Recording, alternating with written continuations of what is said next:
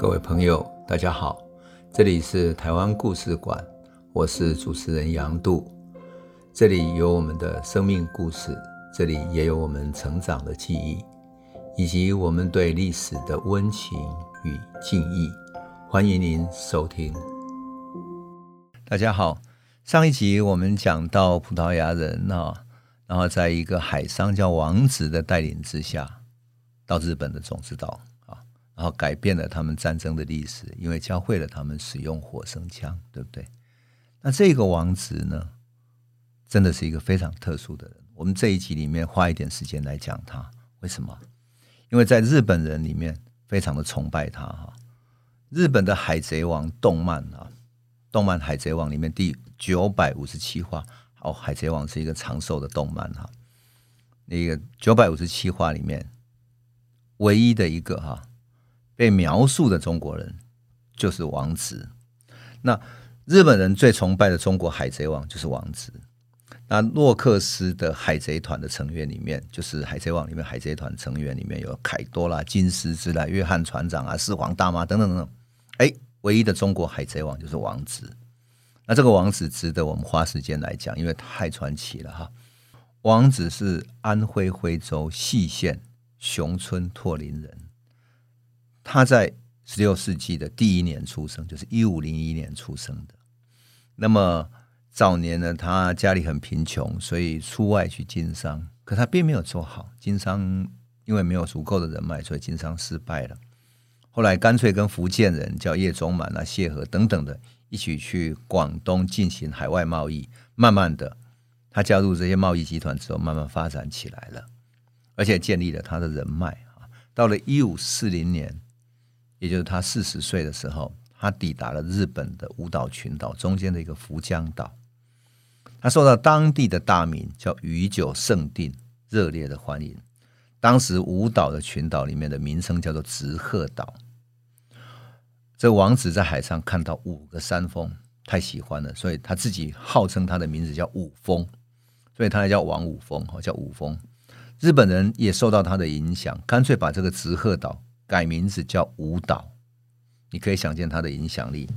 那么他所在的地方就在平户，到今天为止啊，日本的平户啊。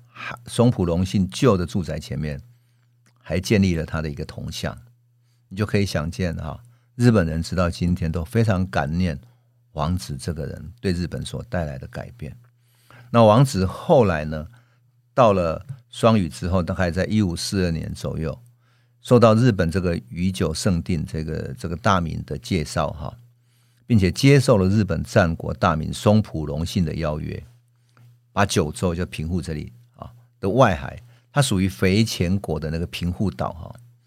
那么他在这里当做他的基地，从事海上贸易啊，从事海上贸易。到了一五四五年左右，也就是双语正在兴盛起来的时候，王子加入了徽州府细县他的同乡，一个叫许洞的人哈，他加入他的集团，变成他的掌柜。那许洞这个集团非常之大哈，所以呢。他就慢慢的变成海商之中非常重要的一个人，但是呢，我们都知道双鱼岛在一五四八年左右被朱纨给剿灭了哈，剿灭了之后大家都逃走了，包括了一些海商李光头啊等等，都在福建那里被擒杀了。那许洞逃到广东之后，也就没有办法再做做下去了哈，就到广东去了。那汪直因为他在安徽这边还有他自己的基础嘛，所以。另起炉灶，自立为船主，他建立了一个船队了。后来他的船队越来越壮大，生意也越做越大，因为他有日本当他的基础嘛，所以这个海外贸易日本的基础呢，成为他建立他团队的基础。海商的这个集团慢慢扩大起来了。可是海上不会这么平静，因为他生生意起来之后，还是有其他海商集团会互相抢生意，会互相打劫，也有一些海盗集团在海上抢。我们要知道，当时的海盗在海上行抢的时候，可是没有任何国际公法的，也就是没有人会帮你主持正义。因此，你在海上，你如果做一个海上，你非要武装自己不可。你如果不武装的话，你被抢了，然后毫无办法。更重要的是，你在海上，你根本就是死亡，也没有人知道。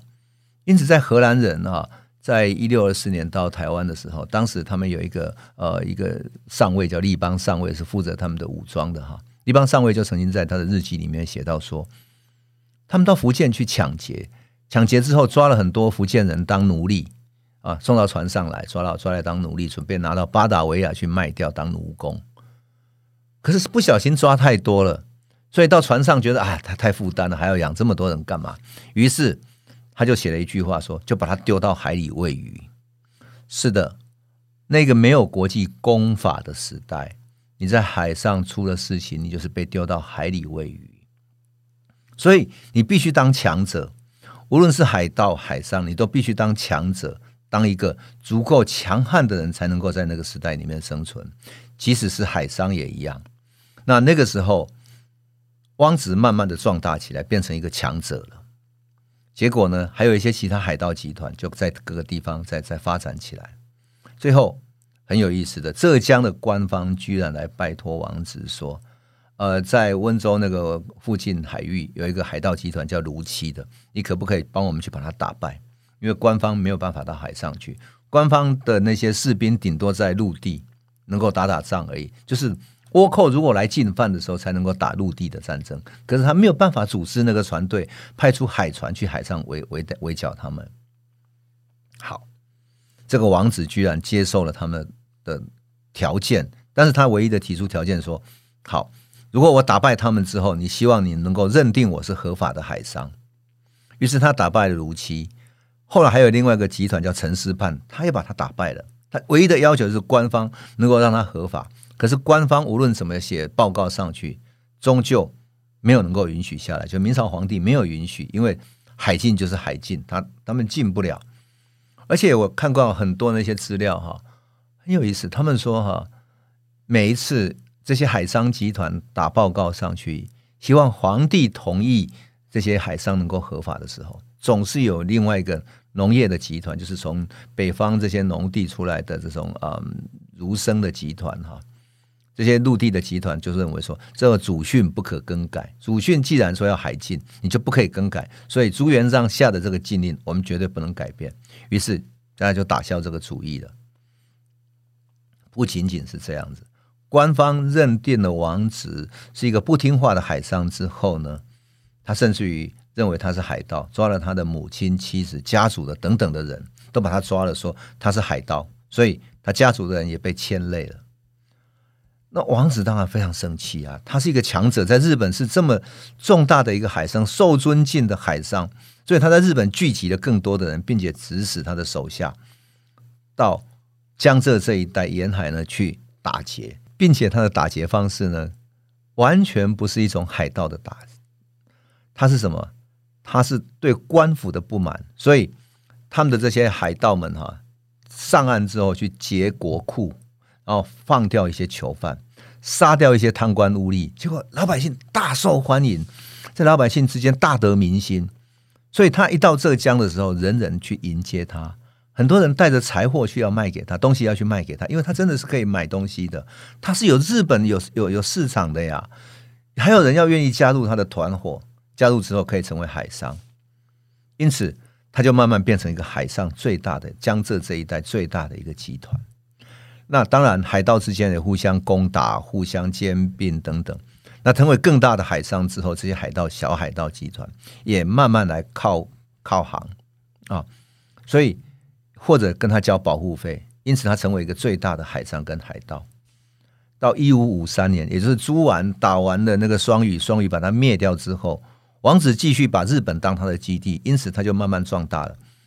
那最后呢，当时哈、租完之后，海盗大盛行。我们称之为说，因为你把一个好好的一个港口、国际贸易港打完之后，所有的海商没地方去，他们只好散乱到各地去。啊，有的散乱之后，成为就无人管理的海盗了。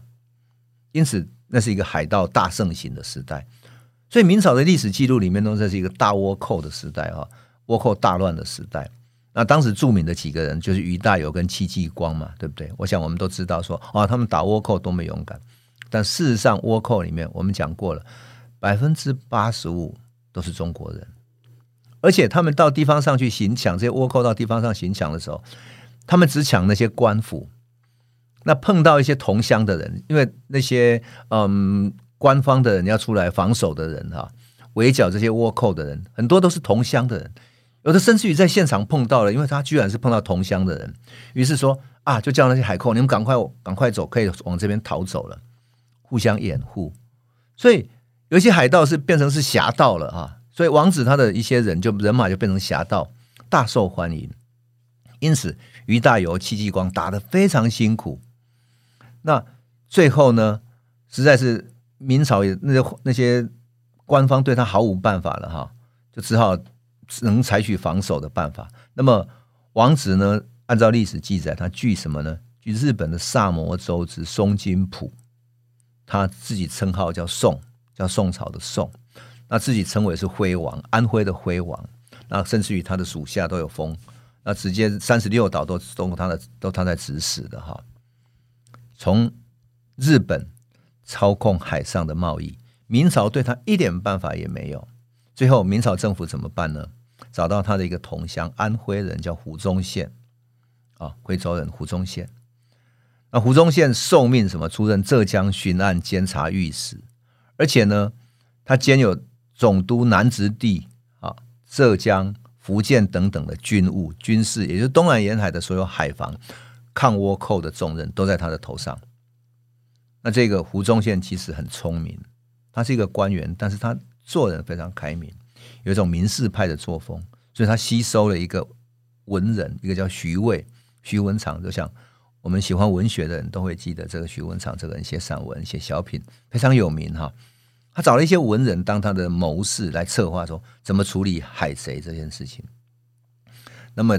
就有人建议他找了一个以前的海商哈，这个有名的海商叫蒋周，他被抓了之后在监狱里面，这个蒋周就跟他们献策说：这样子好了，你先把王子的母亲啊、妻子啊、他的家族的人都放出来，然后放出风声啊，要求他来投降。好，如果他不愿意来投降，他当然会在日本嘛，我再到日本去跟他劝降，软硬兼施。于是。